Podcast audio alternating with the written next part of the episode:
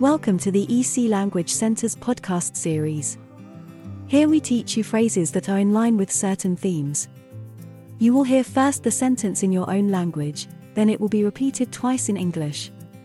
This gives you a chance to repeat the phrase and have a bit of practice. There are 10 phrases in each episode. Phrases for buying tickets.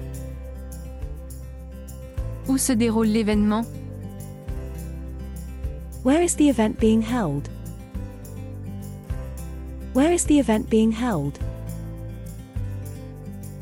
Y a-t-il une gare à proximité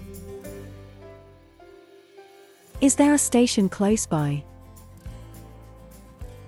Is there a station close by? Pouvez-vous me dire à quelle heure commence l'événement s'il vous plaît Can you tell me what time the event starts, please? Can you tell me what time the event starts, please? Avez-vous encore des billets disponibles? Do you still have tickets available? Do you still have tickets available? Combien coûtent les billets? How much are the tickets? How much are the tickets? Y a-t-il des frais supplémentaires? Are there any extra costs? Are there any extra costs? S'il vous plaît, puis-je avoir deux billets? Please, can I have two tickets? Please, can I have two tickets? Puis-je me faire rembourser car je ne peux pas me rendre à l'événement?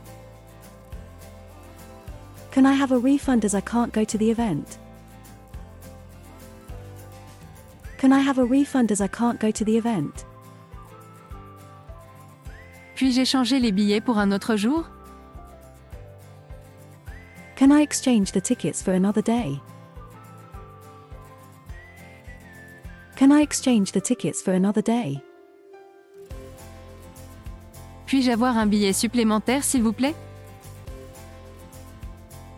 Can I have one extra ticket, please? Can I have one extra ticket, please?